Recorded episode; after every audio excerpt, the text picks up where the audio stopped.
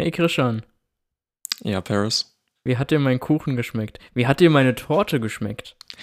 Oh. Wel welch neues Frageformat. Ähm, die Torte an sich hat mir sehr gut geschmeckt. Aha. Mm, aber Ich würde es jetzt auf, eine, wenn ich es jetzt bewerten würde, sagen wir mal eine, eine 8 geben von 10. Oh, oh, okay, ist das schon mal, schon mal ordentlich. Ja, ja. Ähm, aber es hätte vielleicht noch einen Tick fruchtiger gekonnt. Also es waren ja Früchte drauf, also Ja. in dem Fall Beeren. Aber irgendwie, äh, weiß nicht, es ist nicht so die Fruchtigkeit, wie auch immer es heißt, rübergekommen. Okay, hätten vielleicht noch Früchte in, in die Creme gemusst? Also zur Erklärung, ich habe eine Himbeertorte gemacht mit äh, quasi einem klassischen Boden und dann einer Sahne, äh, Sahne-Himbeer-Topping. Also ja, hätten, hätten quasi in das Topping, in die Sahne, hätten da jetzt noch Früchte reingemusst, irgendwie vielleicht püriert oder so, dass die ganze Sahne fruchtiger schmeckt. ja, das hätte das hätt's vielleicht äh, dann auf 19 äh, hochspringen lassen. Aber ich fand es sehr positiv, dass es nicht so wunderbar, so, so eklig su süß war. Mhm. Also ja, war auf jeden Fall gut. Wie fandest du den Boden von der Konsistenz? Äh, wie fandest du die Konsistenz von dem Boden? War nicht zu fest, also war halt so ein klassischer keksartiger Boden. Ah, okay. Cool, ist nämlich äh, ein glutenfreier Kuchen gewesen, denn ich habe ihn für meine Schwiegermama gemacht. Uh. Ja. Ja, nicht schlecht. Alright. Um eine andere Frage zu stellen, um mal äh, etwas äh, in eine Richtung zu gehen, in die, über die wir auch heute sprechen wollen. Ähm, weißt Ja. du, weißt du, was der Unterschied ist zwischen Weltraum und Weltall?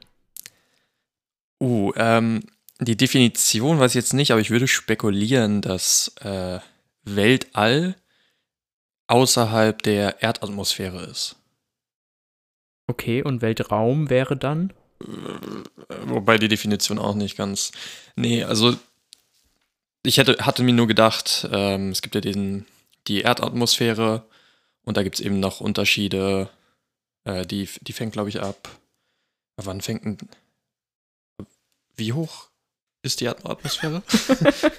ähm, also, also äh, das, das Weltall oder der Weltraum beginnt äh, ab 100 Kilometern. Ah, danke.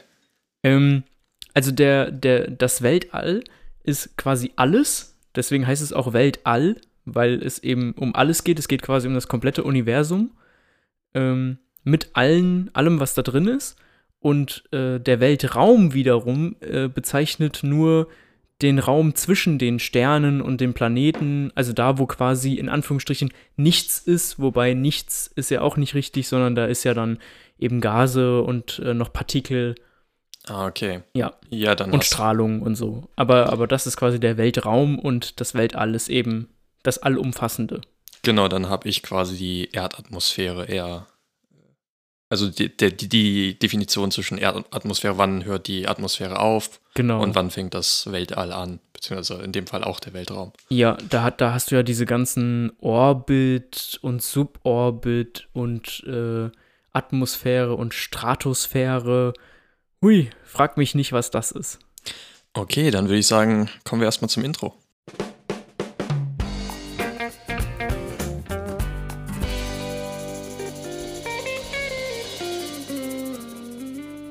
Genau, und damit herzlich willkommen zu Smalltalk Big Talk. Ich bin Paris. Und ich bin Christian. Und wir reden kleine äh, und wir reden über kleine und große Themen, alles was uns interessiert und heute reden wir über ein großes Thema. Äh, ach verdammt, jetzt wollte ich irgendwas machen so von wegen groß Weltall bla bla. bla. Nein, es dreht sich heute um Weltraumtourismus. Ba, ba, boom. Tsk. Schön. Ja, Paris, was kannst du uns denn über den Weltraumtourismus sagen? ähm, über den Weltraumtourismus, ich würde erstmal einen Schritt zurückgehen und äh, quasi erstmal erzählen, wann überhaupt das erste Mal ähm, ein Mensch im Weltraum gewesen ist. Und Oh. zwar ähm, Storytime. Genau, Storytime. Uh. Hey, kennst du, ähm, kennst du den YouTube-Channel My Name is On Duang?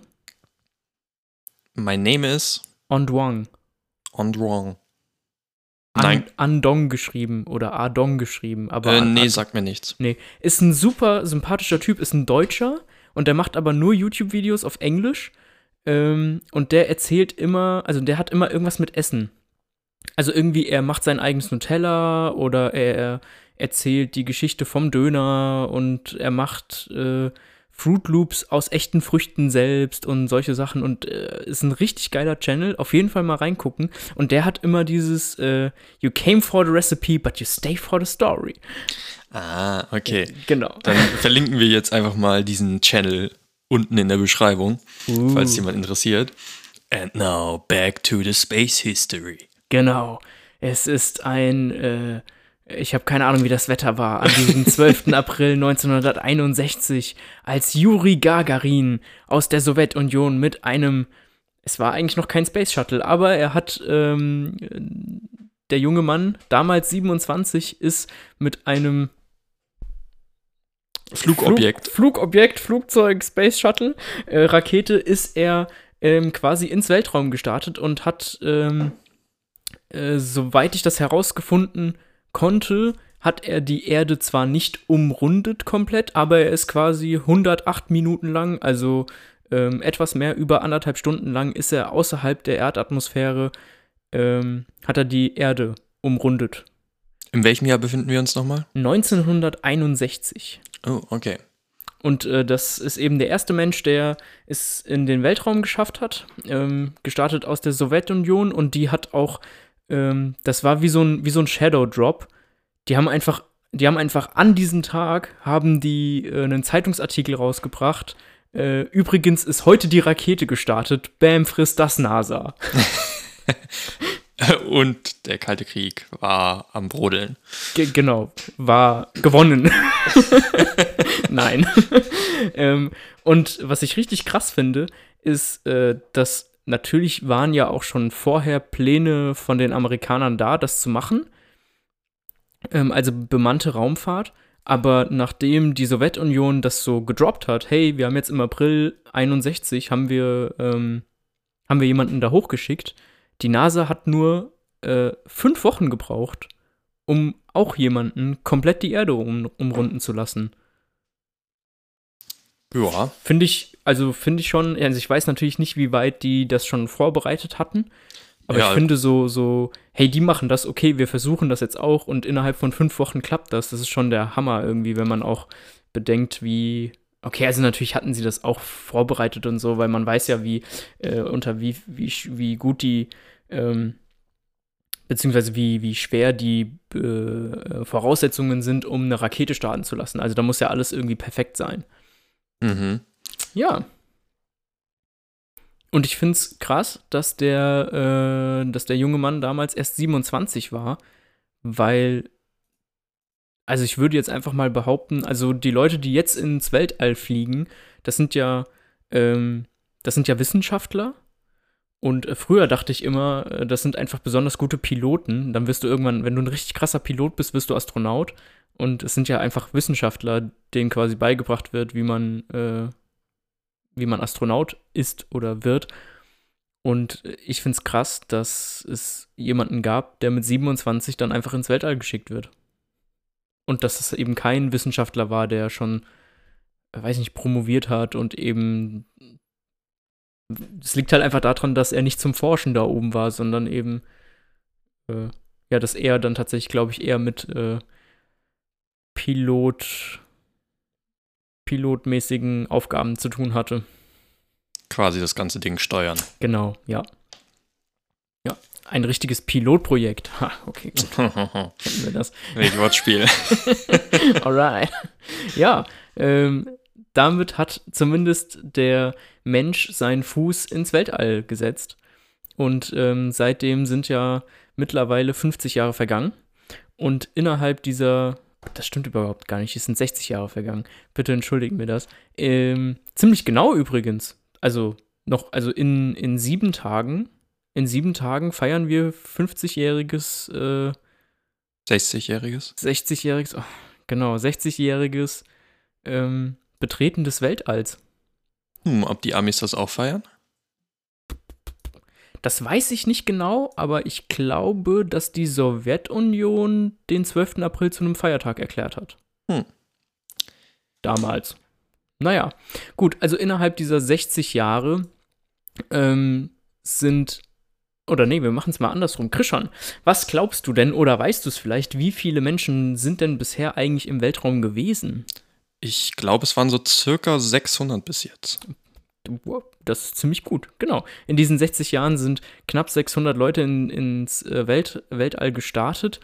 Und ähm, also die Zahl, die ich gefunden habe, sind 567. Aber sagen wir einfach mal, äh, mal 600, um das äh, zu runden. Und wahrscheinlich, weil die 567 auch nicht ganz stimmen. Ich glaube, es sind noch mal 13 mehr. Da sind dann noch mal welche dabei, die den Start der Rakete nicht überlebt haben oder die nicht lebendig zurückgekommen sind. Und in der Liste, die ich gefunden habe, standen auch Leute drin, ähm, wo quasi schon feststeht, dass sie starten werden, jetzt im Jahr 2021, aber die noch gar nicht gestartet sind.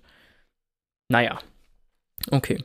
Und ähm, wie, was würdest du denn schätzen, wie viele Deutsche waren denn bisher im Weltall?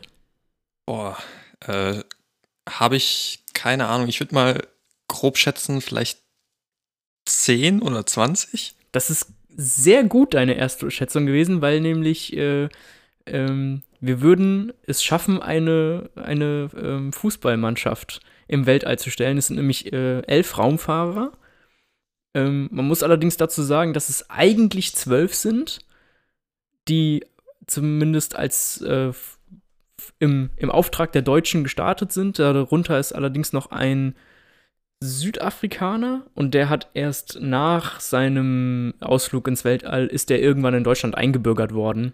Aber er ist quasi schon unter deutscher Flagge äh, ins Weltall gestartet. Also irgendwie zwölf und mhm. irgendwie elf. ja, und die meisten Leute im Weltall haben die Amerikaner, die sind da ziemlich weit vorne. Von den knapp 600 äh, haben die nämlich 350 äh, Leute nach oben ins Weltall befördert. Weißt du, ob die Russen danach sind? Also ich würde mal einfach mal schätzen, dass die Russen an zweiter Stelle sind. Ähm, das, auf jeden Fall sind die da, sind die an zweiter Stelle. Allerdings wird in, in der Geschichte der äh, Raumfahrt wird nochmal unterschieden zwischen Russland und der Sowjetunion.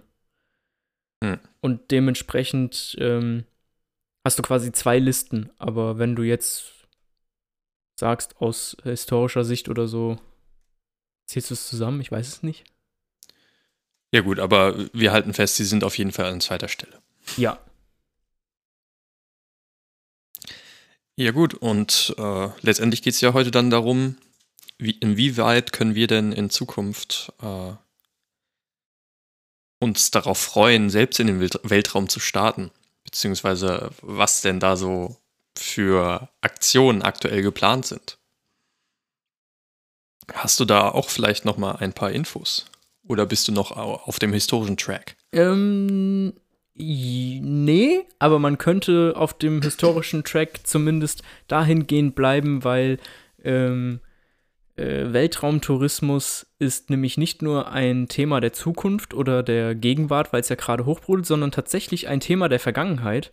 Oh ja, und zwar seit 2001, wenn mich nicht alles täuscht.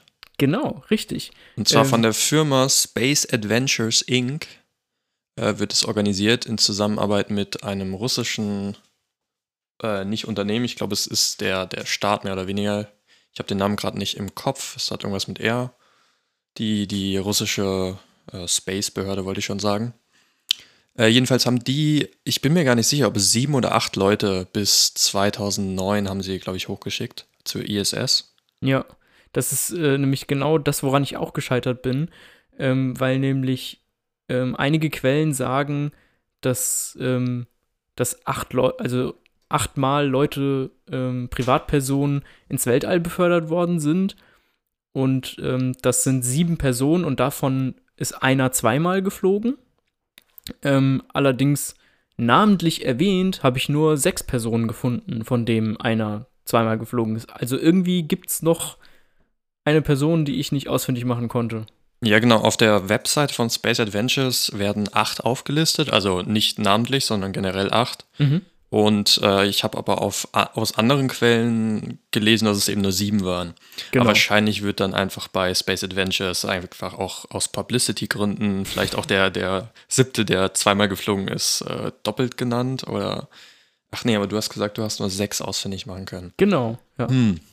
Genau, dass man quasi auf sieben Flüge käme und sechs Personen. Andere Quellen sagen dann allerdings wieder sieben Personen und acht Flüge. Okay. Also, weiß ich nicht, genau. Und äh, genau, und eben dieses äh, Programm, äh, in, ist ja kein Programm, aber äh, das ist eben bis äh, 2006 erfolgt.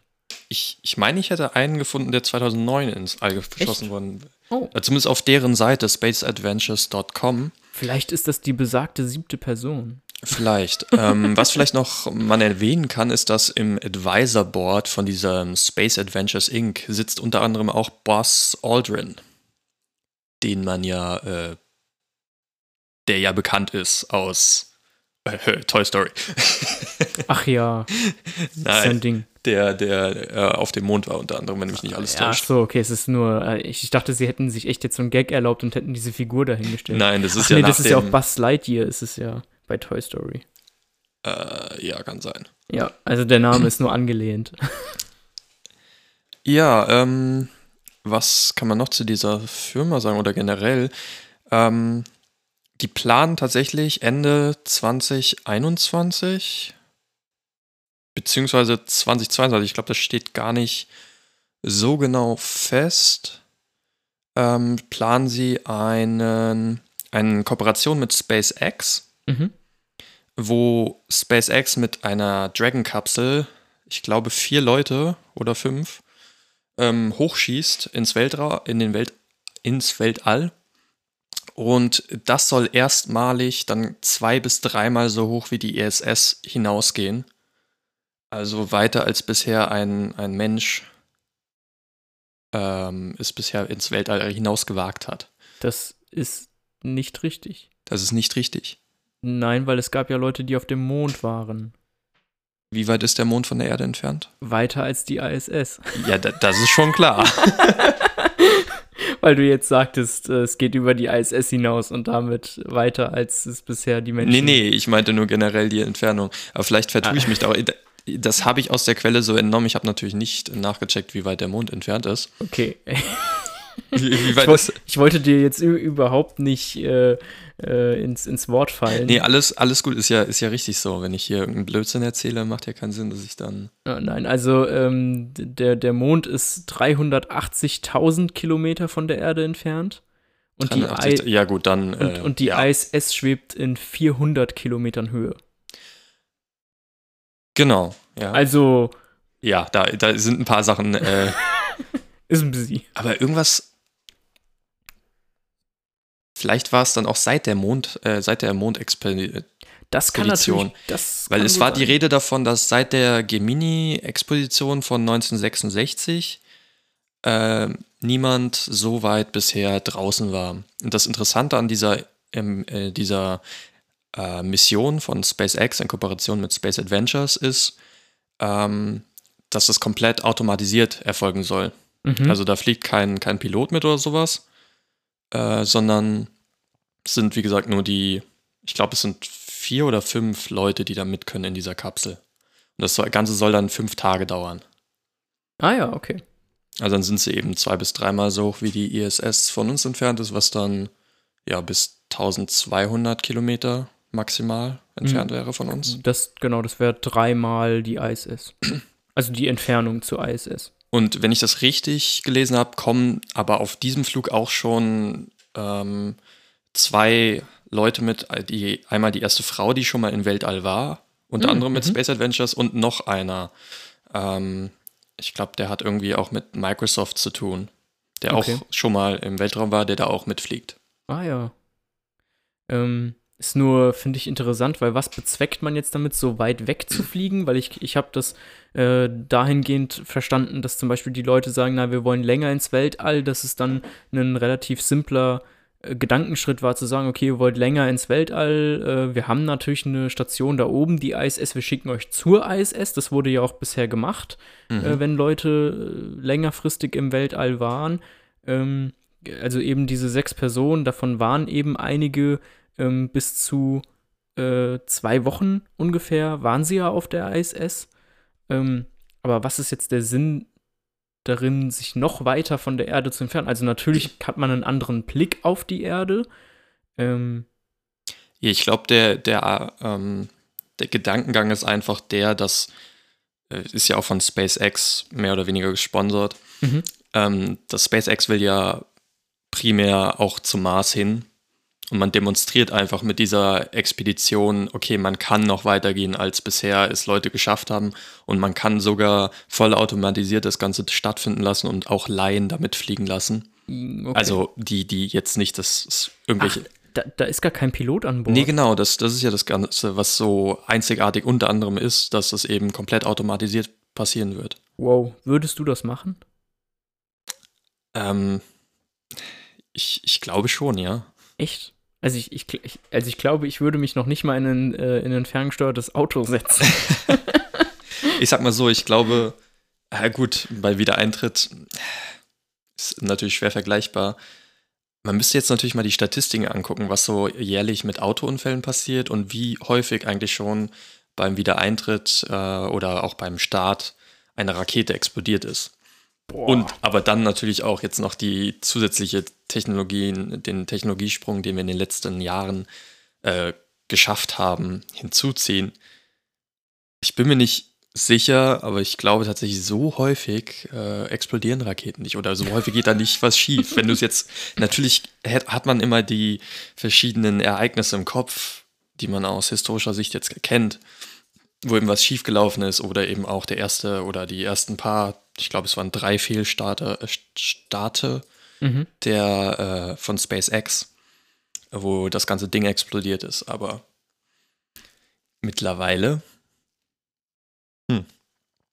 Aber ein ganz anderes Thema. Ich glaube nicht oder ich bin mir nicht sicher, ob ich durch diesen ähm, durch das Programm kommen würde, weil die ganzen Leute, die da eben mit Space Adventures auf die ISS dürfen oder eben auch jetzt mit Sicherheit da, müssen vorher ein paar Wochen ein Trainingsprogramm durchmachen. Mhm. Und da gab es auch mal einen Fall, ich weiß gar nicht welches Jahr jetzt, aber das war ein äh, japanischer Businessmann, der ähm, geklagt hat, weil er eben 21 Millionen US-Dollar gezahlt hat, die er ja. nicht mehr zurückbekommen hat, weil oh. er aus medizinischen Gründen eben nicht mitfliegen durfte dann. Mhm. Ähm, ich weiß jetzt bei mir nicht, ob irgendwas medizinisch vorliegen würde, aber. Na gut, also fit bist du schon. Ich würde eher sagen, es scheitert daran, dass du keine 21 Millionen Dollar hast. das mal, davon mal abgesehen. ähm. Aber äh, ich, ich hatte als Kind Asthma, also ich weiß nicht, so. inwiefern das ein Problem darstellen könnte. Ja, okay. Weil ich hätte jetzt gesagt, also ohne da jetzt irgendjemandem, den ich nicht kenne, zu nahe treten zu wollen, aber ich hätte jetzt einfach mal aus meinem Gefühl gesagt, dass ich dich als fitter, körperlich fitter und äh, widerstandsfähiger halte als ähm, irgendeinen 40-, 50-Jährigen, der ein riesen Unternehmen aufgebaut hat und dementsprechend wahrscheinlich viel am Schreibtisch verbracht hat sein Leben. Ähm, okay, ja, du verbringst, du, du verbringst auch viel äh, Zeit am Schreibtisch, aber ich meine, weiß nicht, also ich kann mir halt einfach vorstellen, dass die weniger Zeit zum Joggen haben als du. Aber natürlich gibt es da ja auch noch andere Sachen. Ja, ähm, es ist ja wie gesagt nicht nur, kommt ja nicht nur runtergebrochen auf den Sport an, den du treibst oder wie viel du dich bewegst, sondern eben auch auf deine körperliche, physische Verfassung allgemein, mm, ja, was stimmt. dein Körper eben mitmacht. Ähm, aber es gibt tatsächlich, äh, beziehungsweise es gibt, glaube ich, aktuell läuft das Verfahren noch von einer anderen Firma, beziehungsweise ich glaube, das wird auch einfach nur von äh, Space Adventures auch geleitet. Mhm. Ähm, also Space Adventures ist ja quasi der, ich glaube, man kann sagen, ist die erste Event-Tourismus-Organisation für den All. Also Reiseorganisation quasi. Und die kooperieren auch in einer anderen Sache mit SpaceX, äh, wenn ich das richtig gelesen habe. Und in dem Fall geht es dann aber einen privaten Flug für einen äh, Japan Japanesisch, genau. okay. für, für einen japanischen Milliardär. Äh, und zwar wollen sie da einmal um den Mond fliegen. Mhm. Ähm, das ist, glaube ich, geplant für 2023. Und dieser Japaner, ja, meine Notizen, ne? kann sie selbst nicht lesen. Ach, weil, äh, weil du es auf Englisch geschrieben hast? nee, nee, ich habe Japanese? ich hab nur einfach Japanes und Punkt geschrieben, warum auch Oh, immer. Okay. Ja, vielleicht war es so halb Englisch. Naja, jedenfalls möchte dieser Milliardär ähm, acht Künstler mitnehmen. Mhm. Für die bezahlt er quasi. Und die, das, äh, weil er eben sagt, hey, es können ja Leute dadurch inspiriert werden, bla blub, und deswegen kann man sich da quasi drauf bewerben. Ich weiß gar nicht, ob es immer noch läuft. Aber er wird dann mit acht Künstlern und zwei Crewmembern eben da hochfliegen und, äh, wenn alles gut geht, den, den Mond quasi einmal drumherum fliegen, bis auf, äh, da weiß ich jetzt leider nicht, wie weit runter sie fliegen. Ich hatte es im Kopf, aber hab's, mir ist es entfallen. Weißt du es?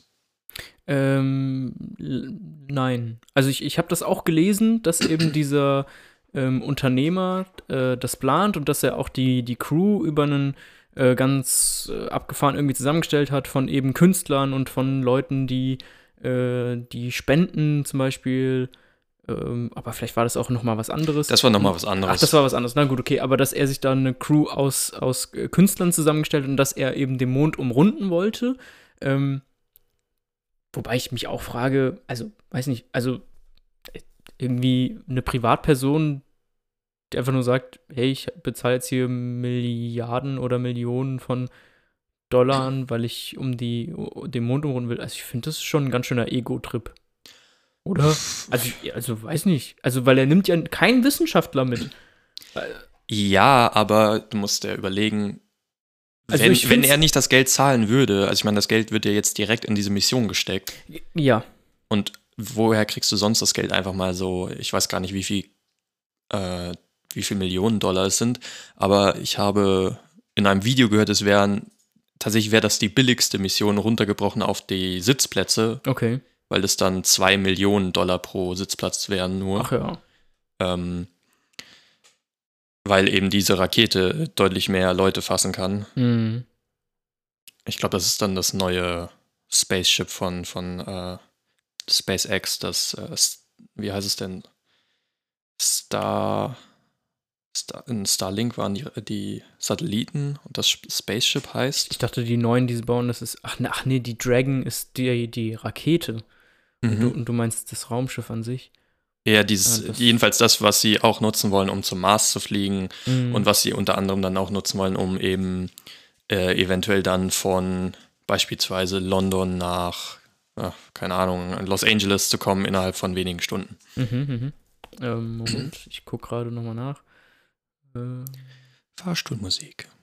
Oder Tetris. Interplanetary Transport System. Äh, ja, aber es hat, äh, hat es einen Namen. SpaceX Starship. Ja, ach, genau, klar, das Starship. Ja.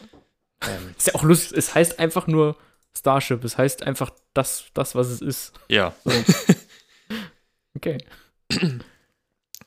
Ja, und ähm, dann gibt es tatsächlich auch noch eine andere Firma, äh, die Axiom Space äh, Corporation heißt sie, glaube ich. Genau. Ähm, gegründet von ehemaligen äh, Direktoren und äh, leitenden Angestellten von der NASA. Oh, das wusste ich nicht. Aber sie wurde 2016 gegründet, wenn ich. Mhm. Finde ich, ist äh, aus genau dem Grund sehr vielversprechend, weil das sind einfach Leute vom Fach. Das sind Leute, die bisher einfach genau das auch schon gemacht haben.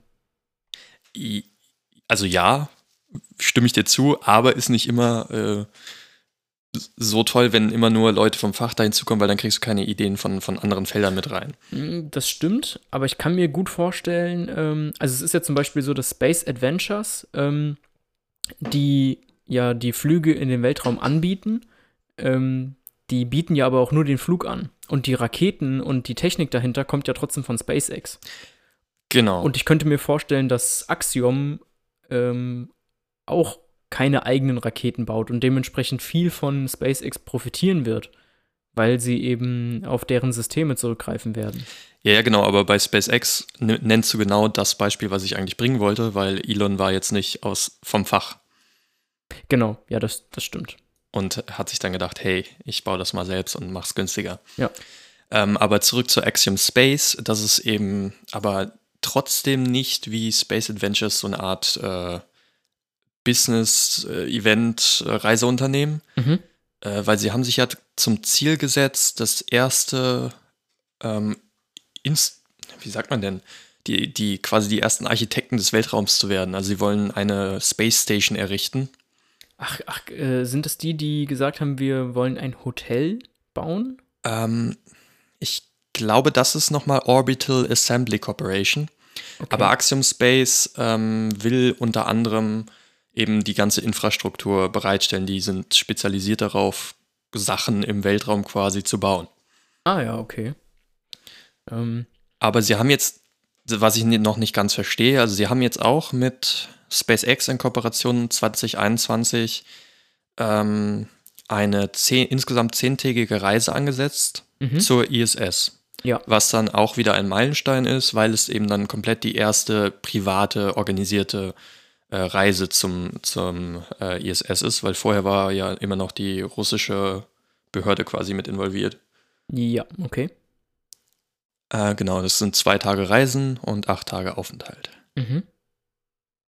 Und ähm, du hattest gerade gesagt, was, also du fragst dich dabei. Ach so, äh, ja, ich frage mich, warum, warum sie das jetzt, wahrscheinlich ist es einfach nur so ein, ähm, ja, so ein Marketing-Gag, damit sie Aufmerksamkeit bekommen, weil eigentlich machen sie ja, äh, sind sie ja auf, auf Bauen im, im Weltall quasi spezialisiert. Mm, Ja, also ich würde es jetzt, also natürlich kann es sein, dass sie jetzt versuchen, da so im Fahrwasser mitzuschwimmen, um Aufmerksamkeit zu generieren. Das kann natürlich sein. Was ich mir allerdings vorstellen kann, ist, dass diese Firmen eben sagen, wir bieten das an, ähm, um eben zusätzliche Gelder zu generieren, weil du bekommst, ähm, also das, das Feld wird natürlich sehr dünn, aber ich glaube, es gibt mehr Privatpersonen, die sagen, äh, ich bin sehr reich und ich will mal ins Weltall, als es irgendwelche Firmen gibt, die sagen, wir wollen jetzt Strukturen im Weltall aufbauen und dementsprechend ähm, kannst du dahingehend auch wieder Gelder für dein Unternehmen ähm, zusätzlich erwirtschaften, ähm, weil sie machen das ja, sie machen das ja auf keiner Nullrechnung, sondern sie machen das ja gewinnbringend Mhm. äh, bieten sie das ja an und dementsprechend äh, kann natürlich diese Firma weiter bestehen und eben äh, weitere Pläne ähm, ausarbeiten. Ja, gut. Also ich, ich glaube, es ist eher, ähm, also es ist, Also es ist bestimmt die- auch ein wirtschaftlicher Gedanke dahinter. ja, du meinst, sie sutz- nutzen das quasi als wirtschaftliches Sprungbrett. Genau. Ja, vielleicht. Also sie, wollen ja, ich glaube, die Vision ist einfach, sie wollen eine, ähm, eine Art Stadt oder Basis im Universum bauen. Ähm, so eine, so eine Kolonie quasi. Ja, genau, so eine, so eine Art Zwischen, Zwischenstation, wo man dann mehr oder weniger wie so eine Art Bahnhof, sag ich mal. Ah, okay. Haben Sie denn äh, das auch schon, also sind die Pläne, die Sie da haben, detailliert? Also, also mich würde jetzt zum Beispiel interessieren, wo Sie das hinstellen wollen. Also ist das so ein Ding, wo Sie sagen, okay, das, äh, also der nächste Schritt ist der Mars und deswegen planen wir quasi jetzt nochmal so, ein, so eine Kolonie im Weltall zwischen der Erde und dem Mars, einfach damit da nochmal geparkt werden kann, äh, Pause gemacht werden kann, aufgetankt werden kann, was auch immer. Ähm, oder oder geht es da jetzt schon um andere Pläne? Oder geht es vielleicht generell nur um außerhalb des, äh, der Erde? Um Ich hab einfach noch ich- länger, noch länger außerhalb der Erde zu sein. Also wo, wo, wo planen Sie das zu platzieren? Ähm, ich habe zu dem selbst, zu Axiom Space, davon selbst keine Informationen, wo sie das genau planen zu, zu platzieren. Schade, fände Ich habe das nur mit dieser City aus einem Interview rausgeholt von einem der, der Chefingenieure. Mhm. Ähm, was aber vielleicht ähnlich ähm, auch die andere Firma Orbital Assembly Corporation, das ist nämlich die mit dem Weltraumhotel. Mhm. Ähm, aber die haben auch insgesamt äh, noch drei andere Projekte und die sagen eben, jo, wir wollen unmittelbar um die Erdatmosphäre quasi unsere ganze Konstruktion platzieren, damit es eben möglich ist, dass die Leute quasi in, wie so eine Art Hub dann reinkommen, Mhm. wo sie dann quasi umsteigen können oder also damit man so einzelne Stationen hat, damit man nicht so viel Sprit quasi auf einmal haben muss, damit Ja. das Ganze einfacher wird, äh, dass sie dann da quasi um die Erdatmosphäre rum eine, eine Basis errichten oder mehrere kleine Basen. Mhm. Ich stelle mir das dann so vor wie bei, wie bei Star Wars, in dem, in dem, äh, ja, wie heißt er denn, Rogue One, weißt du, wo sie am Ende dann da drin sind, Ach. dieses Schutzschild da oben. Ja, ja, genau. Es gibt quasi so, ein, so, eine, so eine kleine Station äh, kurz, kurz über dem Planeten, der äh, das Schutzschild generiert. Genau. Also nur halt ohne Schutzschild, sondern Ja, ja, klar. Aber ja, stimmt. Einfach so eine, so eine fliegende, fliegende Station. Genau, und da haben sie eben, wie du schon sagst, das äh, Voyager äh, haben sie geplant, das ist das Weltraumhotel, was je nachdem, welche Quelle du, du findest, du sagst einmal, ich glaube 2024 und das andere sagt 2027. Mhm. Aber ich glaube, dieses Projekt ist einfach so groß, dass es nochmal weiter nach hinten geschoben werden wird. Ja, es ist ja, ähm, äh, das ist ja bisher eigentlich immer so gewesen, dass ähm, Firmen, die gesagt haben, wir wollen dann, dann was machen, haben das eigentlich immer noch mal nach hinten verschoben. Ähm, was aber ja einfach in, in der in der Größe der Projekte absolut verständlich ist, weil natürlich man auch mit der Wissenschaft äh, hinterherkommen muss und das Ja. entwickeln muss und so. Und ich glaube, ähm, da ist es zwar nett, dass, dass man gesagt bekommt, äh, da sind Sachen in Planung, weil tatsächlich sind ja, was äh, touristische Reisen äh, ins Weltall angeht, ob es jetzt zur ISS ist oder ob es äh, nur diese, diese kurzen, paarminütigen Flüge außerhalb der, äh, der Atmosphäre sind, die es ja auch gibt. Ähm, Mhm. Da ist ja auch viel geplant und da sagen ja auch viele, äh, äh, im vierten Quartal 2021 geht's los. Aber ist zwar schön, aber Piano, ne? Also das ist, äh, das wird bestimmt alles nochmal verschoben, aber trotzdem ist es ja quasi, also, also sagen wir es mal so, die, also die, die Tür ist vielleicht noch nicht, noch nicht komplett aufgestoßen, aber, aber wir können die Türklinke schon anfassen, so ungefähr. Ja, wir stehen kurz davor. Also du hast gerade angesprochen, das ist wahrscheinlich namentlich äh, Virgin Galactic äh, vom Multimilliardär Richard Branson heißt er, glaube ich. Mhm. Ähm, der, wie gesagt, er sticht, glaube ich, oder sein Projekt sticht raus, weil es eben die, die Rakete sieht eher aus wie ein Jet Mhm. und sie wird quasi von einem Trägerflugzeug äh, hoch in die Lüfte gehoben und erst in der Luft startet sie die Turbine und geht dann eben in, in den Weltraum, beziehungsweise am Rand der Erdatmosphäre Genau. für, ich glaube, fünf Minuten oder so. Und dafür zahlt man, glaube ich, aktuell so 250.000. Ja, genau, also, Dollar. also quasi weit unter dem, was bisher die Reisen ins Weltall gekostet haben. Also sehr viel weniger. Aber es ist ja auch nur ein Bruchteil der Zeit. Also wir reden Genau. ja wirklich über, über aktive Zeit im Weltall, reden wir wirklich nur über Minuten. Genau, und da ist dann eben auch Blue Origin zu nennen, die aktuell noch keinen, ich glaube, sie, sie ähm, bieten auch noch keinen Ticketkauf an, Mhm. aber sie haben schon gesagt, sie kommen auch ungefähr auf 200.000 mit ihrer, äh, was ist denn, die New Shepard heißt deren Rakete, die auch nur dafür konzipiert ist letztendlich, dass sie erstmal nur äh, zur Erdatmosphäre kommt und dann für fünf Minuten da oben ist. Ja. Um noch mal ganz kurz bei dieser Firma Virgin Galactic äh, zu bleiben, ähm, das ist, da ist nämlich genau das passiert, weil die hatten nämlich, als die sich gegründet haben, haben die nämlich gesagt, äh, also als die Pläne quasi standen, haben die gesagt, wir wollen 2008 wollen wir das erste Mal so einen Flug machen. Die haben ja jetzt auch schon, ich glaube, die dritte Maschine rausgebracht, obwohl sie noch nie einen Genau. privaten Genau, und das ist das Ding. Es gab noch keinen einzigen Start. Und, und jeder Start seit das- das stimmt nicht 2008 ganz. ist verschoben worden. Ja, es gab diese Testflüge. Genau, also es, genau, aber, aber, aber deren Geschäftsmodell ist ja, äh, dass Privatpersonen das buchen und das machen. Also das ist ja, das ist ja wie wenn, wenn ich sagen würde, VW hat kein einziges Auto verkauft und du sagst jetzt ja, aber nein, äh, sie haben ja doch ein Auto hergestellt und äh, aber das wurde nur zu Testfahrten genutzt. Ja, aber trotzdem hat noch keiner ein Auto von denen gekauft. So. das stimmt. Also, ja. Und, und das ist eben seit 2008. Dementsprechend sage ich jetzt einfach mal vorsichtig, dass wenn auch Blue Origin oder SpaceX sagen, hey, wir wollen 2021 im vierten Quartal, wollen wir solche Flüge machen, ähm, sage ich mal vorsichtig, naja, lass dem noch mal ein bisschen Zeit. So. ja, also wenn es kommt, ist ja super cool, aber ich wäre da jetzt nicht zu euphorisch. Da würde ich dir widersprechen, weil, also bei SpaceX haben ja mittlerweile jetzt in 2020 schon den ersten bemannten Flug äh, zur ISS gebracht, also mhm. zwei, zwei Astronauten. Dementsprechend haben sie das ja quasi schon bewiesen, dass sie es können. Und bei ähm, Blue Origin, die machen ja ganz Piano, die, die müssen ja gar nicht so viel Geld reinkommen aktuell, weil Bezos hat ja genügend.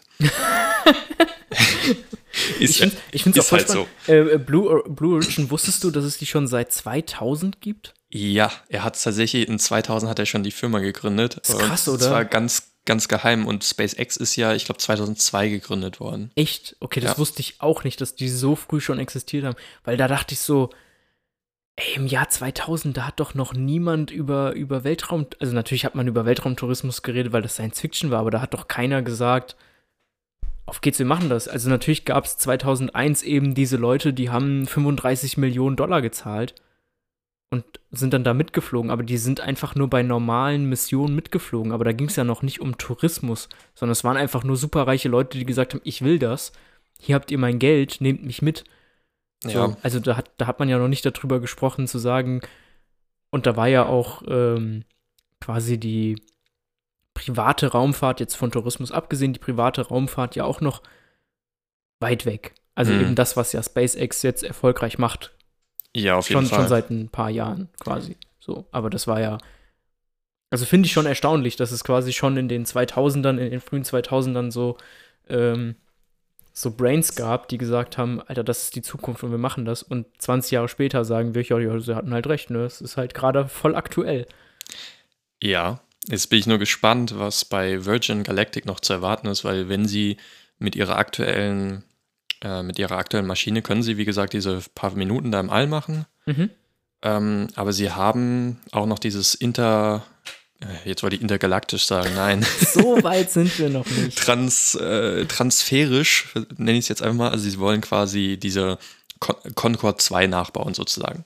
Also wir hatten ja einmal die Concorde, die mit über Schallgeschwindigkeit, also schneller als Schallgeschwindigkeit, äh, in wenigen Stunden von A nach B, zum Beispiel von Los Angeles nach keine Ahnung, äh, Sydney, äh, die Passagiere bringen sollte und das ist wohl deren nächstes Projekt.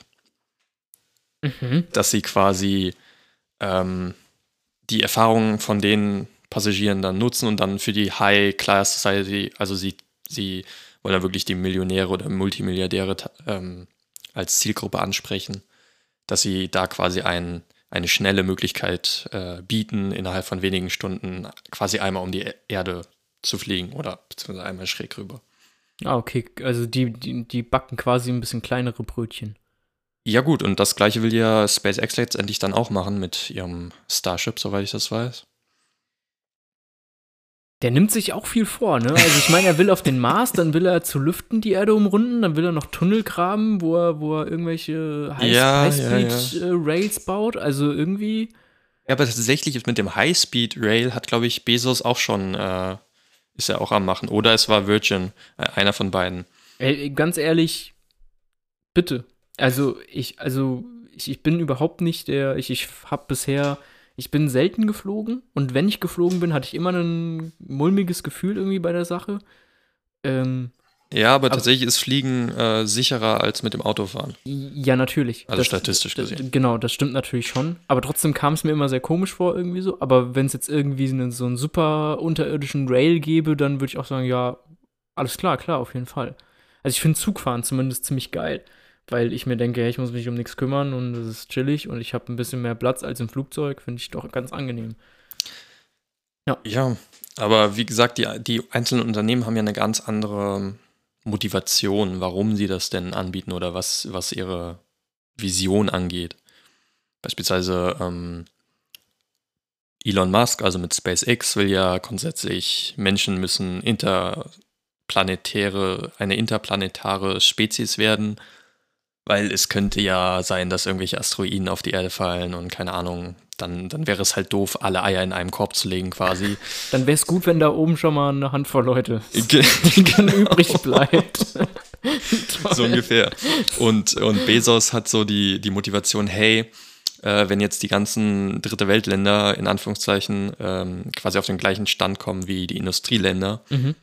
äh, dann steigt unser Energiekonsum immens und das kann, können wir einfach nicht bewältigen. Deswegen will er quasi auf den Mond primär und ähm, da auch die Vorkommen quasi plündern und er sagt quasi, äh, die, er die Erde ist der beste Planet, den wir haben können, unsere beste Chance und er will quasi den weiter erhalten und deswegen lieber auf anderen Planeten schauen, hey, wie kann man denn deren Ressourcen nutzen, damit wir davon was haben. Okay, ja, das Wort plündern war gerade ziemlich hart. Aber also ich, ich fände es, also jetzt mal ganz ins, ins Reine gesprochen, hat äh, ins Leere gesprochen und hat auch überhaupt nicht, nichts mit Weltraumtourismus zu tun, aber ich fände es ja cool, wenn sie dann quasi sagen würden, hey, wir haben hier unsere, unsere Station, die sie da im Weltall bauen wollen. Oder was Mhm. auch immer, von mir aus auch auf dem Mond oder so. Und dann äh, klatschen die das einfach mit Solarpanels zu. Wäre natürlich auf äh, der äh, auf der Weltraumstation cleverer als auf dem Mond, weil dann hast du quasi gar keinen Wechsel mehr. Also du hast quasi Mhm. immer Licht. Da gibt es tatsächlich das Projekt, was ich schon erwähnt habe, also die, die auch den, das Weltraumhotel bauen wollen, die Mhm. Orbital Assembly Corporation, haben schon oder sind an einem Projekt dran, wo sie eben On-Orbit Solar Power Station bauen. Also quasi Solar Panels, die im Weltraum rumfliegen Okay. und die Energie dann in irgendeiner Form auf die Erde senden. genau, das ist ja die Frage, wie kommt die Energie von da oben dann hier runter? Genau, das ist, das ist eben noch die große Frage. Und, und Bezos ist noch weiter in seiner Vision, äh, baut man auch quasi im, im Weltall selbst mehr oder weniger so eine riesige Kolonisation, die, wie er sagte, ich glaube, drei Trillionen Menschen dann umfassen. Dann haben wir halt 18 Einsteins und was, was wäre das nicht für eine Zivilisation, so eher wörtlich. Boah, wenn- wir zwei Jeff Bezos hätten. Oh nein, dann hätten wir Konkurrenz zu Amazon. ja, ja. Ist ja auch lustig, ey. Da hat er das Unternehmen gegründet, warum jeden Tag keine Ahnung, wie viele Pakete verschickt werden und die und die Paketservice aus dem Boden sprießen ohne Ende und für Billigpreise die Leute irgendwas durch die Gegend schicken und der Verkehr total ächzt unter der ganzen Masse und dann sagt er, ja, die Erde ist der beste Planet, den wir haben. Das ist ja Er gibt den Leuten, was die Leute wollen. Ne? Hast du das Video gesehen von äh, Fridays for Future, die ein äh, Video gemacht haben für die Mars-Kolonierung? Nee, habe ich nicht gesehen. Äh, du siehst äh, quasi wie, wie so ein Space Rover auf dem Mars landet und dann so eine, so eine typische Trailerstimme, die so sagt, ja, der Mars ist das, ist das neue Zuhause und ein, ein komplett unberührter Planet und dann siehst du schon, wie sie da anfangen, irgendwelche, irgendwelche Kolonien zu bauen und so. Ist auch gar nicht mal so schlecht gemacht. Ähm, und dann sagen sie auch, ja, ein total unberührter Planet und es gibt noch keine, keine Umweltverschmutzung und nix und so. Und, äh, Und dann kommt SpaceX. und, dann, und dann wird halt am Ende eben eingeblendet, ja, Fridays for Future, äh, ah ja, Leute, lasst uns doch erstmal um die Probleme kümmern, die wir hier haben, anstatt jetzt den nächsten Planeten kaputt zu machen. Ah. So, ja. Ah ja. Ja, also ich verstehe das Argument an sich, aber Hey, äh, ganz ehrlich, ich, ich sehe das, glaube ich, genauso wie du. Also ich verstehe das auch komplett und ich bin da total dahinter zu sagen, wir müssen aufpassen, was wir mit diesem Planeten hier machen. Aber trotzdem finde ich, spricht das überhaupt nicht dagegen zu sagen, dass wir jetzt äh, weiter ins Weltall vorstoßen, weil ähm, nicht umsonst sind ja einfach seit keine Ahnung wie vielen, es ist echt schlimm, dass ich das jetzt nicht weiß, aber sind wir auf der ISS und zwar alle vertreten. Also es sind ja ähm, über 40 Nationen, die auf der ISS mittlerweile mitgeforscht haben und ich finde, das ist ein total tolles Projekt, wo die, er äh, die, die Menschheit der ganzen Erde quasi zusammen an einem Strang zieht. Und das ist super. seit 21 Jahren knapp, also nicht ganz. Ah ja, also Am 2. November 2000 äh, Cool. ist, ist sie dauerhaft bewohnt worden. Ja, seitdem. und ich finde, das, äh, da spricht überhaupt nichts dagegen, jetzt eben diese, ähm, sie dürfen doch gerne Visionen haben und sagen, hey, wir wollen, auch, auch wenn ich finde, den Mars kolonisieren ist ziemlich weit in die Zukunft gesprochen, aber ich finde trotzdem, dass was auf dem Weg dahin alles entwickelt wird, ist doch super. Ja, ich bin mal gespannt, vor allem weil ähm, bei Axiom Space auf der Webseite kann man verschiedene Rubriken auch angucken, unter anderem, äh, was denn da auch an Research so vorangetrieben wird. Mhm. Und die schreiben unter anderem, dass eben unter dieser speziellen, unter der, der gravitationslosen, im gravitationslosen Raum quasi, ähm, sind ganz andere Sachen möglich als hier auf der Erde, also eben auch technisch. Ich bin mal gespannt, was das dann, wenn, wenn wir quasi ein paar Stationen dann da oben haben, so eine Art äh, Fabriken oder was auch immer, mhm. was man da denn alles machen kann, was hier auf der Erde eben gar nicht möglich ist. Atomenergie im Weltall. Ei. Ich bin immer noch, also ich, abgesehen vom, von, von, von dem Atomschrott, äh, sag ich mal, des Überbleibsels, ist es immer noch die, die reinste Energieform, die wir kriegen. Ja, und wenn du es im Weltall hast, dann kannst du sagen, okay, die Strahlung interessiert uns auf der Erde gar nicht, weil sie ist da oben im Weltall. Und wenn, wenn du dann da irgendwie deine äh, Restbrennstäbe hast oder so, die wir hier auf der Erde irgendwo verbuddeln und es hat überhaupt keinen Sinn, die in irgendwelche Endlager zu stellen, weil sie noch keine Ahnung wie lange nachglühen und es, er, es ergibt wirklich keinen Sinn, das zu machen. Und oben im Weltall sagst du einfach, ah ja, Klappe auf, wir geben dem Ding einen Tritt und dann sehen wir das nie wieder. Ja, vielleicht, ja. Ich meine, da ist ja sowieso die Radioaktivität, also im Weltall sowieso etwas größer. Ja.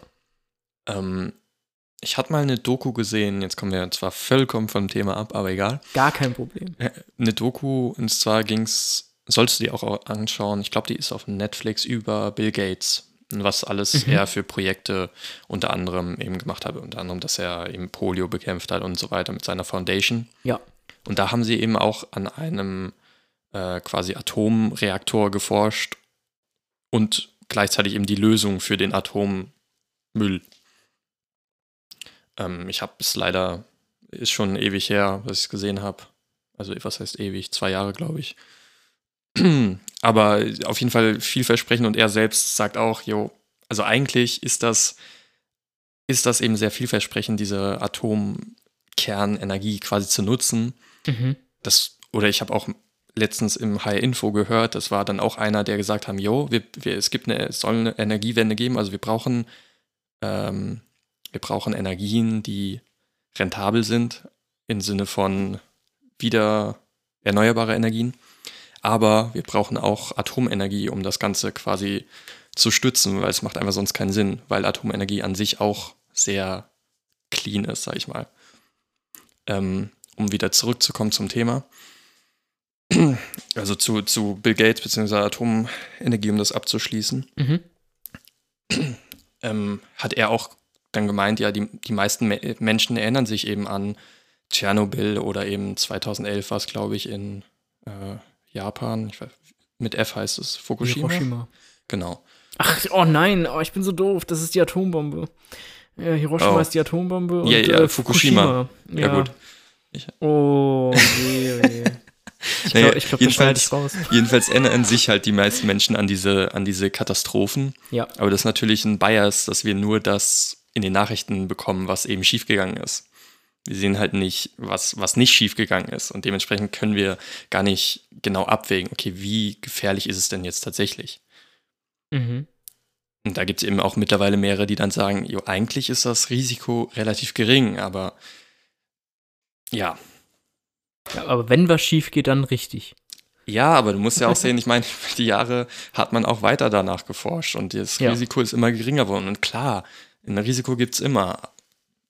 Genau, wo wir gerade nochmal über Risiko sprechen, also ich habe nochmal nachgeschaut und zwar äh, die, die Unfallverkehrs, äh, die, die Verkehrsunfälle, die Verkehrsunfallstatistik nur Deutschland äh, im Jahr 2015 gab es 3475 tödliche Unfälle. Mhm. Im Jahr 2015 gab es keinen einzigen Unfall mit äh, bei Raketenstarts. Und es gab insgesamt 87 Raketenstarts. Hm. So, also die, die, ähm Ja gut, das ist jetzt natürlich bei den Raketenstarts Starts ein bisschen wenig Daten. Also ich weiß nicht, ob das jetzt eine wirklich valide Aussage statistisch gesehen ist. Weil, ja, also seit, seit 1966, als die erste Rakete, also beziehungsweise der, der erste Unfall mit äh, Raketenstarts 1966, daraufhin gab es ähm, bis zum jetzigen Zeitpunkt gab es insgesamt, Moment, ich habe es vorhin gezählt, es sind 1, 2, 3, 4, 5, 6, 7, 8, 9, 10, 11, 12, 13, 14, 15, 16, 17, 18, 19, 20. Und von wie viel Raketenstarts? Ja, boah, Krishan. also 2015 hatten wir 87. Alter, ich, keine Ahnung, also wir haben hier eine total tolle Liste äh, auf Wikipedia, wo du die, wo du dir jedes Jahr angucken kannst, wie viele Starts es gab. Und jetzt insgesamt müsstest du jetzt einfach auch mal googeln oder so. Um diese statistische Zahl, die du genannt hast, für 2015 waren es ja 3400 Unfälle, richtig? Mm, 3475. Genau, ich habe jetzt nochmal nachgeschaut. Im Jahr 2015 gab es 44.400 zugelassene PKWs in äh, Deutschland. Ah ja, genau. Genau, um das quasi mal in, Rel in Relation zu setzen. Genau, ja. Okay, krass. Es sind tatsächlich knapp äh, 7,8 Prozent dann an Unfällen. Mhm. Das ist relativ hoch, hätte ich jetzt nicht gedacht. Mhm. Also für Autos. Ja, okay. Und es ist, ich finde es jetzt auf die Schnelle leider, äh, leider nicht so schnell, ähm, aber es gab jährlich ähm, zwischen 55 und 115 Raketenstarts. 5510 Raketenstarts. Und von diesen 5510 Raketenstarts waren äh, 15 oder 18 war es? 20. 20. Waren quasi Unfälle mit äh, unter anderem auch Todesfolge. Also es dann gibt, sind wir. Es gibt natürlich auch viele Raketenstarts, die nicht erfolgreich waren, aber die sind unbemannt gewesen oder sind abgebrochen worden. Aber das waren dann keine Unfälle, sondern die sind dann halt eben einfach nur, der Start ist abgebrochen worden. Oder so. Okay, aber, also ich, ich weiß nicht, ob diese, diese, der Vergleich jetzt äh, so wunderbar ist, mathematisch, weil wir jetzt einmal die Statistik von 2015 haben für Verkehrsunfälle Deutschland. Ja. Und wir nehmen natürlich die globale äh, Raketenstarts. Mhm. Und dann kommen wir auf, wie gesagt, die 7,8 Prozent ähm, an Verkehrsrate, Verkehrsunfallrate pro ge- zugelassenen Pkw quasi. Ähm, äh, und auf 0,36 Prozent bei den Raketenstarts, die eben komplett schief gegangen sind. Dazu muss man dann allerdings auch noch äh, bedenken, dass ja Raketenstarts auch viele von denen, von diesen 5500 sind nicht bemannt gewesen. Also m- wie als wären auf der Straße auch noch Autos, in denen keine Leute sitzen. So, da, da kann dann natürlich auch kein Unfall passieren, weil äh, es ist ja kein Mensch drin. Kann ja sich keiner bei verletzen. Ja, aber die. Also beziehungsweise kann schon, aber sind in der Statistik halt eben nicht mit drin. Achso, das heißt theoretisch die, die Starts quasi, die schie komplett schief gegangen sind, also wo sie quasi explodiert sind am Anfang ohne Personen, wurden da nicht aufgelistet. Ähm, doch, Moment. Also zumindest stehen hier in der Statistik, stehen hier auch immer wieder ähm, Unfälle drinne, wo dann steht äh, Tote und Verletzte null. Dementsprechend muss ja irgendwie. Ja, also selbst wenn doppelt so viele oder dreifach so viele Unfälle äh, es Unfälle gegeben hat mit Raketen, wäre es statistisch gesehen, jedenfalls mit den Zahlen, die wir hier gerechnet haben, immer noch sicherer mit einer Rakete zu fliegen, als mit dem Auto vor die Tür zu fahren. Also Leute, nehmt die Rakete, ste- steigt um vom Auto äh, auf die Rakete. Genau, äh, spart auch vollkommen viel CO2 ein Ja. und so. Äh, Wie, wie, dieses, äh, wie dieses Fahrzeug von Ich einfach unverbesserlich. Ah ja. oh Mann. Okay, ähm, zum Abschluss würde ich äh, einfach mal sagen, ähm, würdest du, würdest du Weltraumtourismus betreiben? Wenn ich das Geld hätte, ja. Aber da wir aktuell noch in 2021 sind und der Preis äh, noch in den Millionen oder Milliarden sogar liegt, Mhm. zumindest um, um richtig, also ich würde es tatsächlich, glaube ich, das Geld nicht ausgeben, um mit Blue Origin oder Virgin Galactic die fünf Minuten in der Erdatmo außerhalb der, Atmo außerhalb der Erdatmosphäre zu haben. Mhm. Ähm, dafür, ich weiß nicht, ob es mir das wert wäre. Es sei denn, ich hätte ganz viel Geld. ja. und, und quasi so eine, so eine, weiß ich nicht, zwei Wochen ISS, ja, das wäre schon, das wäre schon geil. zwei Wochen ISS all inclusive. Mit schön Essen aus der Tube. genau. und äh, wie, wiederverwertetem Wasser aus deinem Urin. Mm, Ja. yummy. Äh, ja. Ja, wie sieht's bei dir aus? Würdest du das machen? Also diese 5-Minuten-Flüge auf keinen Fall. Das, also das wäre es mir einfach nicht wert. Und äh, da, da sei aber dazu gesagt, dass auch äh, Richard Branson, also der Betreiber bzw. der Gründer von Virgin Galactic, gesagt hat, es wird mit Sicherheit dann mit zunehmender Zeit auch günstiger. Das ist jetzt natürlich erstmal der Anfangspreis. Ja, aber da, da spielt bei mir das Geld jetzt gar nicht so die Rolle. Sondern eher wirklich, dass es, ähm, es sind nur fünf Minuten. so. Ja, aber ich meine, du hast, glaube ich, ähm, du hast natürlich den Flug hoch mit, der, mit dem Trägerflugzeug Äh, quasi. Genau, also das ganze Ding dauert ja trotzdem zwei, drei Stunden. Ja, und ich glaube, du, das sind nur acht Minuten oder so, die du mit der Rakete dann quasi gezündet da hochfliegst. Mhm. Ja. Ich, Ja. ich, Also, also zur ISS, ich habe ich hab ein bisschen, ich habe ein bisschen Muffensausen. Wahrscheinlich genauso wie vorm Fliegen auch, äh, hätte ich dann auch beim Raketenstart Muffensausen. ja, so Und- geht's und- mir ja auch, aber. Äh, also ich weiß nicht, ob ich es machen würde, aber wenn du jetzt sagen würdest, Paris, ich fliege jetzt zur ISS zwei Wochen lang, kommst du mit, wir machen einen Podcast aus dem Weltall. Oh ja.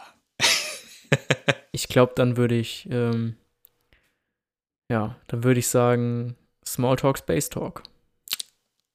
Das ist doch mal ein Wort. Also, ich, wir kommen nochmal drauf zurück in 2043. Ich, ich wollte jetzt sagen, vielleicht 2030. Gib uns, gib uns doch mal neun Jahre. ja, okay. Wir schauen mal, wie, wie es in den nächsten neun Jahren so vor sich geht.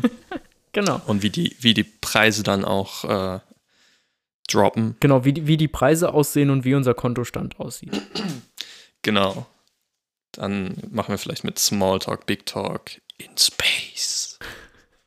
And again. Je, and je, again. jede Reihe ist, man sagt doch, jede Reihe wird schlecht, wenn sie ins Weltall geht. Also vielleicht sollten wir das einfach nicht machen. Machete in Space.